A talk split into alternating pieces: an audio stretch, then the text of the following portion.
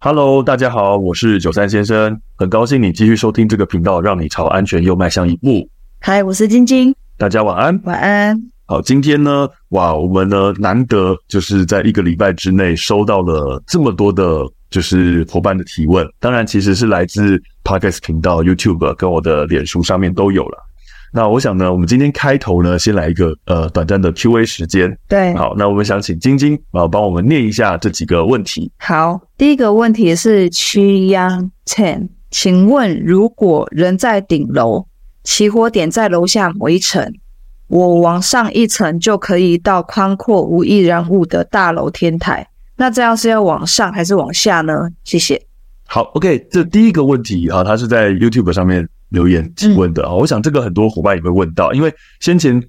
不止一次跟大家讲到火灾逃生，我们就是要往下逃。我先判断我能不能够逃生，在能够逃生的前提之下，也就是楼梯间没有烟没有热的情形，你一律往下。而如果今天呃楼梯间已经是有烟有热了，这时候楼上一定比较危险，就不能往上逃。那关于这位伙伴的提问，我觉得他还讲到了一个关键的词语，他讲到说顶楼宽阔无易燃物，我觉得他会特别强调宽阔无易燃物，这个可能也是一个很多伙伴会有的误解，大家会觉得顶楼天台没有可燃物，所以我上去了应该会更安全。好，但其实不是这样子的。因为我们大家呢很习惯在看到火灾的画面的时候，你只会看到火焰，好，所以你会觉得这个危险只来自于火焰，但你看不到的是什么？你从画面上看不到的是热。所以呢，其实是就算天天台顶楼是宽阔、没有可燃物的，它的热还是不断的在往上，它的浓烟还是不断地在往上。所以呢，有没有可燃物在天台顶楼这个没有影响。哦，不是重点。对，那个不是重点，好，不会因为它没有可燃物而让你变得比较安全，因为烟跟热这些致命的要素，它还是在往上。对，所以我想呢，这是先回答这第一个问题。第二个问题是，人在十五楼，起火点在三楼，发现火灾时，十五楼是没有烟的，但火一边烧，人一边往下跑，有可能遇到浓烟密布的楼层，此时应该如何处理比较好？好的，好，我现在知道了，我楼梯间没有烟，没有热，我要往下跑。会不会我往下跑，跑一跑的时候，哎，忽然间这时候烟才上了，嗯，好，那这时候我该怎么办？好，那我首先先跟大家讲哈，这个状况呢不会发生。为什么？我们刚才讲了，因为呢，烟热是从上方开始累积，所以呢，我如果今天楼梯间没有烟、没有热，我现在是可以往下的情况。好，那就代表什么呢？代表其实这个楼梯间还没有被烟热给入侵。哦，就是每一层楼，每一层楼的安全门都是被关起。是的，没错。哦，包含防呃起火层那里关键的那一层的防火门是被关着的。嗯，好，这时候你开始往下跑了。那这时候呢，忽然间有人从起火层开门逃出来，诶，这时候起火层跟楼梯间不就连接在一起了吗？烟热就可能有可能有可能会进到楼梯间了嘛。但是你想想看哦，今天在起火楼层，那个人还能够去把楼梯间的门打开，代表什么？代表至少啦，起火楼层接近楼梯间的那个附近，他的状况还没那么严重，所以那个人才可能活着去开门嘛。所以说，你说今天这个人把门一打开的那一瞬间，就马上有大量有毒危险的浓烟瞬间灌进楼梯间，这种事情是不会发生的。好，您说这种情况该怎么办？其实应该要想的是，这种情况会不会发生？嗯，好，下一个是海上的人，他问的问题是：最近发现这个频道，目前已经全部追完了，受益良多。感谢九三夫妇的分享，也想请教一个问题：曾经有看到一起车祸现场，行人刚倒下昏迷，肇事者赶紧下车查看，而我发现消防队其实就在肇事地点不远处，这时可以越过一一九报案程序，直接请邻近的消防队救援吗？ OK，这是一个好问题。嗯好，首先我们先感谢这位海上的海上的人人，这位伙伴。对，因为呢，呃，我们其实真的没有想过有人会把我们的频道全部追完。哦，对呀、啊其，实应该也不是说没有想过了，哈，是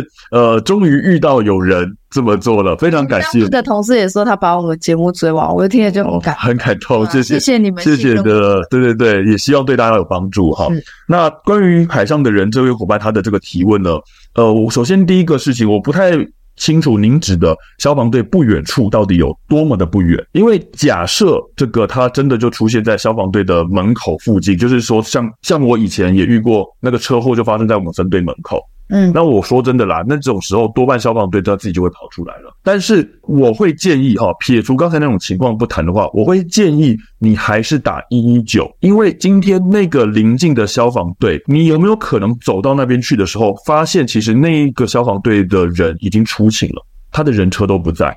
哦，这个是不晓得的哦。当然了，你说我走过去可能只花个五秒钟，那另当别论，所以我才会说我不晓得您讲的。呃，不远处到底有多不远？万一像我刚刚讲的，你走过去就会发现，诶，他们其实今天已经被别的勤务派出去了，你不知道，两台救护车都不在。哎，这其实变得你就白跑了一趟。好、那你打一一九的好处是因为勤务中心他们会控管每个分队的人车状况，他们会晓得，诶，他知道说这些这个临近分队其实已经没有人车了，他们就会调别的分队过来。好，那其实会节省这一段时间。那如果您走到了那个消防队，发现哇，他们今天没有办法呃出车出人救援，这时候再打一一九，是不是就耽误了前面那一段时间？好，所以我觉得这是给您一个参考。不过我现在就是，呃，到这个年纪，我真的非常觉得，你只要是不确定的事情，你都嗯干脆不要做，你就照常规规定来。呃，这当然也对是打啦。电话就打。对，因为像你刚刚讲到说，你看那个消防队、救护车在不在，我觉得那不见得是一个合适的方法。哎呀，好对像也是。对，因为我们有时候会有一些备用救护车，那个车子呢是车子在那，但是里面是没有器材的。嗯，对，所以你看到那车子在那边，那个不见得能够出勤嗯，这是不晓得的。对，所以呢，我会比较建议我们还是以打一一九为主，嗯，这样子。呃，希望以上这三个问题呢，有回答到各位。下一个留言叫露露露，他说救援狗狗的画面有点可爱，有趣又能学习正确防灾资讯的节目推。哦，非常感谢这位感谢陆陆陆啊，对对，他这三个陆都不同一个陆，他是不是在讲我们上上一集嘛，讲那呃个，应该是宠物上个礼拜对宠物宠物防灾对，嗯哦，应该是说我去被狗咬到的那一个事情嗯，对，不过呢，手套？呃，非常感谢就是您的回馈哈、嗯对，那其实呢，说到这个宠物的救援啦、我就想到哈、这是我们今天呢想要跟大家聊聊的事情。是，对，那以前呢，我们在当消防队比较早期的时候，真的是各种动物的疑难杂症啊，都会打电话给消防队。我真的觉得，我这辈子当消防队曾经救援过的动物，一个都可以开个宠物店了，真的哦真的真的，没错，很多。我们最常最常遇到的最大宗就是猫跟狗嗯，啊，这个很正常，大家一定都可以理解。哎、我以前都没有想过捡到猫跟狗可以送消防 队。有些人会送警察局啦，有些人会送消防队啦。反正以前我们只要有猫跟狗到消防队来，那这个时候我们通常会怎么做？通常我们第一个事情是会看看它有没有项圈，有没有一些可以联络主人的资讯。那都没有的话呢，我们就是会有人带它去扫晶片。那扫晶片如果有登录晶片，就会找到主人。我们就会打电话跟主人讲说：“哎、你们的狗现在在我们手上哦，哈哈哈， 对，赶快来把它领回去，这样子啊。那是以前呢，我常常会遇到这种情况，因为我我就说了，我其实很喜欢猫狗，只是呢，就是碍于一些原因自己不能养，所以每次遇到这种这种情况啊，那个狗狗在我们的分队里面，主人还没来的时候啊，我都会呢。趁机就是带它去散个步，带班散步这样，带班遛狗啊。尤其是我们下午每次都要做体能训练的时候，要去附近跑步嘛，嗯，我就会带着那只狗呢一起去跑。那常常就会遇到这种情况，那狗呢本来跟在我旁边，它就一副心想说干嘛你要做什么的那种表情。然后就我开始小跑步的时候，它就开始慢慢加速、加速、加速。然后它忽然间就发现说，哎、原来是要跑步、哦，它就开始拔腿狂奔，你知道吗？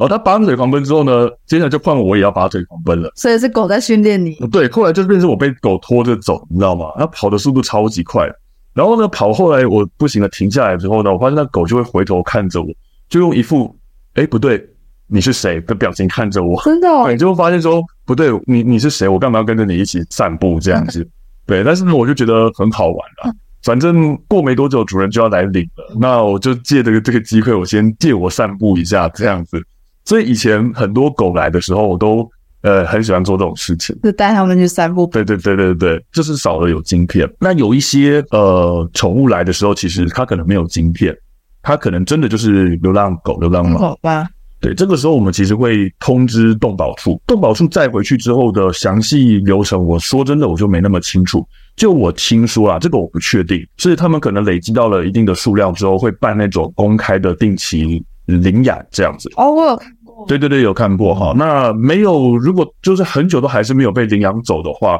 呃，就他们就是有有他们自己的处理方式了。哦，哦，那我就不是很清楚，很知道。哎，总之，如果有晶片，就是联络主人；没晶片，就是送动保处嗯。那之前我也曾经遇过非常非常小只的猫，就是眼睛几乎都还没睁开的，一看就觉得它应该是没有晶片。嗯，哦，那确实后来发现它真的是一只刚出生的流浪哎哦猫。那个时候呢，我就想说，好了，就是这种小朋友比较会有人想要领养，我就自己帮他拍照，拍了很多可爱的照片，然后放到我自己的脸书上面，然后呢问说有没有人要领养。那你为什么不也就是请动保处的来带走？嗯，不知道诶、我觉得那个时候可能是我跟他在那边玩，玩到的时候，我其实其实蛮喜欢他的，嗯，但是我可是你又不不能知养，对，所以我当时呢还这个样子哦，我送要就是要请有没有人要养的时候，后来是一个我认识的朋友，因为他从我的脸书看到嘛，就是认识的人，他说他要养，哦，我就说好，那你就哪一天约好你过来把它带走，但是呢，我就跟他讲说，你要养它可以，我有一个条件，这只猫回去之后，你要帮它取的名字，你一定要叫它团团，为什么？为什么？团嗯是团圆的，啊团团圆圆的团团，对，为什么是呢吗？因为当时我在跟那只猫玩，我在值班室，然后就是那只很小的猫，大概就手掌那么大，我就跟它玩。然后我想说，虽然说我跟它只有相处几个小时这样子，那、我想帮它取个名字，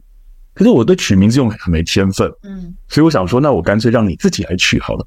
我就把它放在了电脑的键盘上面，让它自己在那边走来走去。结果呢，它就这样乱踩、乱踩、乱踩，最后就打出了“团团”两个字 了。真假的？啦，我念你啦！是真的啊，啦，真的啦，反正就自己乱走乱走乱走乱走。也是开 Word 档让他去，对对对对对，我开 Word 档让他那边去自己打字，就看他乱踩哎，会踩出什么名字，我就打算叫他什么名字。所以呢，我的唯一条件就是他要叫团团。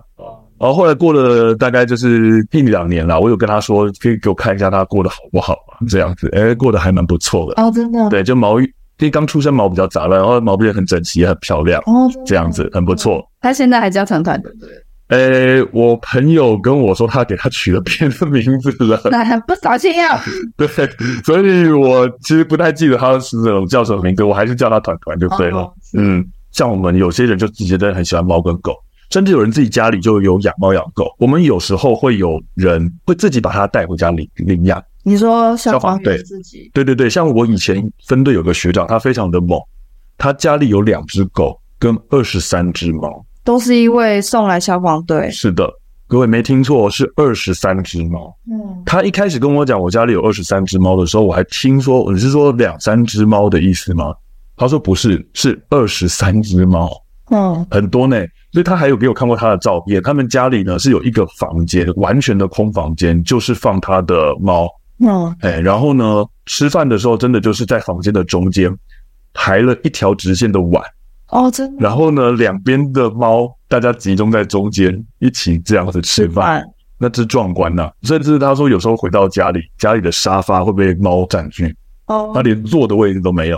他真的很爱猫，哦，哎是真的，真的非常厉害。所以他是因为也不想要让他们被动保处收走，所以他就嗯自己领养。对，那早期是可以这么做，后来之前啊，曾经消防队发生过一件事情，就是也是一样。有这个同仁好心想要领养，结果呢，呃，可能当时处理流程还是真的有一点瑕疵，他就带那只狗去结扎，结果结扎回来之后，主人找上门来了主人啊，不是说没晶片吗？呃，不是不是，我所以我说了，我不确定当时是可能处理流程上有点瑕疵，嗯，没有发现到说其实那只狗是有主人的，哦，对，所以他就带它去结扎，准备想要养。结果呢，他主人对于这件事情非常非常的生气，也是道歉，好像也有赔对方一些一些钱啦。对，所以后来也是因为这个事情，呃，我们消防局就明文禁止说同仁不能够自己去私自对，私养自不能对，你就不能就这样带回来分队之后就自己直接带走领养了。哦，对对对，这是之前发生过的事情了。嗯所以我那位学长呢，就是二十三只猫的那个事情，呃，也是过去还没有这件事情发生时候。那第二个呢，其实我们常遇到的第二种类别是蛇跟蜂巢嗯，啊。我们常常有些人会讲说我们捕蜂捉蛇，对不对？对我要跟他纠正一下，我们才没有捕蜂好吗？我们是对啊直接去把人家的家给拆了。对呀、所以坦白说，我很不喜欢干这件事情。嗯，嗯，因为那感觉就是呢，呃，把亲门踏户，对，就是人家直接开了个怪手来把你这个钉子户给搬走一样。对，对，而且我说真的啦，哦，对，所以呢，我其实不是太喜欢做捕风捉捉蛇这件事情，可是你不赌，你不拆蜂巢，我就下不了哦很难班生活。对，那你下不了班，嗯可是屋主很难生活啊，屋主很难生活，他呃，因为他要担心他被那个蜜蜂给攻击。啊嗯，是啦。不过其实我记得我们之前曾经有聊过这件事情。我不是说有一个住户嘛，他的阳台结了一个三颗篮球大的蜂巢，嗯结果他到了冬天才发现。嗯我说那绝对不是一夜之间，那甚至可能是几个月才结成那么大颗的蜂巢。嗯，但是呢，它跟你在同一个屋檐下，你却过了好几个月都没发现它，那代表什么？其代实表它其没实事，对，其实它根本没有怎么影响。他们也不会攻击他。对，其实它根本没怎么影响到你。所以我说真的啦，哈、你会大家会担心，我觉得那是人之常情。但实际上，大部分的情况都是你不犯我，我不犯你。他那个在阳台，可能就是我不常去活动，那真的夸张一点，进到室内，那我觉得也情有可原。可是多半的情况真的很，真的这样说，阳台底下啦，那个屋檐底下啦，或者是那个什么花圃的位置啊，我说真的，那个都还好。那我们以前捕风就是拆蜂巢最常用的两种方法哦，要么火攻，要么水攻。哦，嗯什么叫火攻呢？就是拿一个赖打点火，后面拿一个杀虫剂，然后按下去，这个火就开始往前喷，直接把那个蜂巢烧掉。真的哦，嗯，当然人家的家里烧蜂巢，对，因为这样烧那个附近的蜂就会死掉嗯。那我们再把那个蜂巢给清理掉。对嗯，那我们真的也曾经不小心这样子把人家的纱窗给烧掉过。是哦，嗯，对啊。那另外一个什么所谓的水工，就是有可能它长得很高，或者是那个蜂巢真的已经很大颗了，我们会用我们的消防车开那个强力水柱去直接把它打下来。哦，对，所以我所谓的水工跟火工就这两种。嗯，对，那我还是跟大家说明一下啦，因为我知道，我就算今天这样讲，但叫大家完全不要去理会蜂巢蜂窝，不太可能。呃，很多大家在看到的那个大蜂巢，不是那种采花蜜的小蜜蜂哦，是那种比较大的蜂巢。有些人呢看到它就觉得说啊，那个很大的是虎头蜂，呃，其实不完全是。讲一个最简单的分别方法，虎头蜂的蜂窝，它外面会有像纸一样那种树脂、树皮，嗯，包成一个圆球形状。所以它是远的，对对对对，会一颗像一个圆球挂在那边，那个是虎头蜂窝。但是呢，如果你看到的是一个像莲蓬头的那种蜂窝，直接裸露在外面的，那个叫做长角蜂。它们其实是近亲啦，但是其实不一样。虎头蜂很凶猛，那长角蜂其实是相对来讲，它其实是温驯很多的。嗯，我以前呢，分队有一个替代役，他就是念生物的，哇他对动物很了解。他就是跟我讲说，其实长角蜂哦，就算把它放在手上，把手轻轻握起来，它都还不见得会攻击你。真的哦，呃，那我当然听了我也半信半疑，因为他这么讲，可是我也没看过。嗯，哦，但是直到有一次他跟我去一个学校拆蜂巢的时候，结果呢，他看到了那个蜂那个蜂窝啊，结在没有很高的地方哦，矮树丛上面。那那个蜂窝呢，大概小小的，嗯，差不多就是那种小朋友的拳头那么大，嗯，很小一颗，还没有挺大嗯。那附近大概也只有三四只长角蜂吧。嗯，结果呢，他看到那个蜂窝的时候，就讲了一句说啊，这是长角蜂。然后下一秒，他直接徒手把那个蜂巢给摘了下来。真的哦，对，所以我看了他那一次动作之后，我就真的相信他讲的，其实长角蜂是比较温驯的。他说了，其实不要像他做这种动作的话，基本上长角蜂不太会攻击人。嗯他说，他也说那个是因为那个蜂巢还真的很小，嗯周围的蜂没有很多，他才敢这么做。嗯那一般人不建议这么做。嗯，对，那我只是让大家晓得一下，其实呢，呃，它不是全部都是虎头蜂，真的大家不用对它们那么的害怕。不是全部，只要是蜂窝，啊，对对对对都是对虎头蜂窝对对对对，就我刚刚讲的那个蜂巢外形是看得出差别来的。所以长角蜂它的那个蜂巢是底下是平平的，对就是对，像倒后的莲蓬头、莲蓬这样子没错，哦。没，错。最后的一个，我们讲到蛇，我们常常会看到很多蛇，呃，大家就会看到蛇就很害怕，希望我们把它带走、抓走。那以前呢，我们都会用一个东西叫做蛇夹，就是一根很长的杆子。嗯那我在杆子的末端呢，按下那个开关，前面就会有夹子可以把它夹起来，嗯用这种东西去把蛇夹住。我后来在有人跟我说了一件事情之后，我就再也不干这件事情了。对，就是有人跟我说，其实呢，你用蛇夹夹了那个蛇子，当下你抓到它了，但是这条蛇通常就是活不久了。真的假的？因为呢，你用蛇夹很大力的夹住它，就像是两个钢条夹住你的身体，用力的挤压，你的可能骨头跟内脏都会被夹坏。所以当下那条蛇夹回我们分队，虽然没死，可是它多半也活不久。所以我后来我基本上不太做这件事情。后来只要有人请我去捕蛇的时候，嗯，哦，我都会跟那个报案人讲，呃，这有点危险哦，请大家回避一下。然后呢，我就把那条蛇给赶走了。嗯，好，我都不太不太抓他。嗯那等到报案人请报案人回来，我再跟他说，不好意思，我这个学艺不精哦，我让他跑掉了。嗯不过他现在已经不在这里了嗯，哦。那甚至以前我也遇过很夸张的，就是人家是在外面的户外嗯，看到蛇，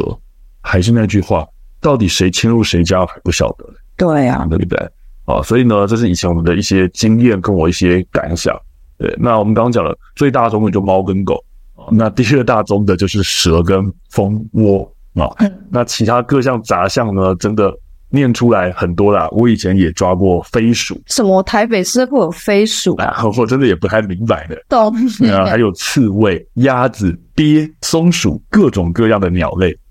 是啊是，啊其中还有一个最有趣的是猫头鹰啦。猫头鹰， 对，而且那个猫头鹰很好玩，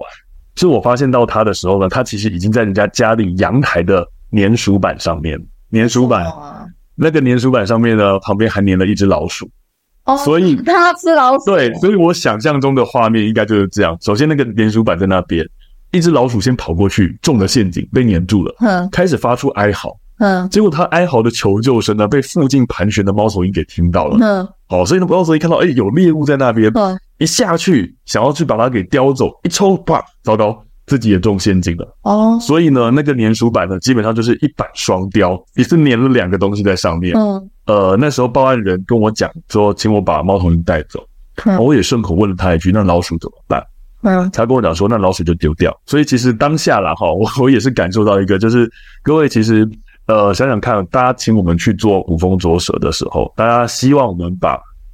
这些看起来很可爱的动物、比较友善的动物带回分队好好照顾。但是呢，那些你看着不喜欢、你看了讨厌它、你看了你害怕、厌恶的东西，你就希望我们尽快的打死它。嗯，对，那我觉得其实这个当然不是一个，我觉对，得因为就没有人说，哎，那个蛇你帮我送到消防队，或者是送去动物啊保护是处，对啊，对，对哦，我通觉常会叫你们把它对抓走。我觉得这个就是难免会有一些大小眼了、我不敢说我自己也完全不会这么样子，但是我觉得就是在消防队呢处理这么多动物的事情之后，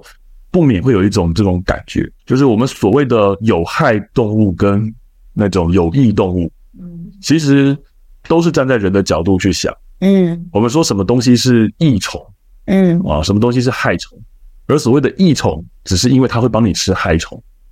嗯，对，那还是站在你的角度去想。嗯对，那实际上呢，你说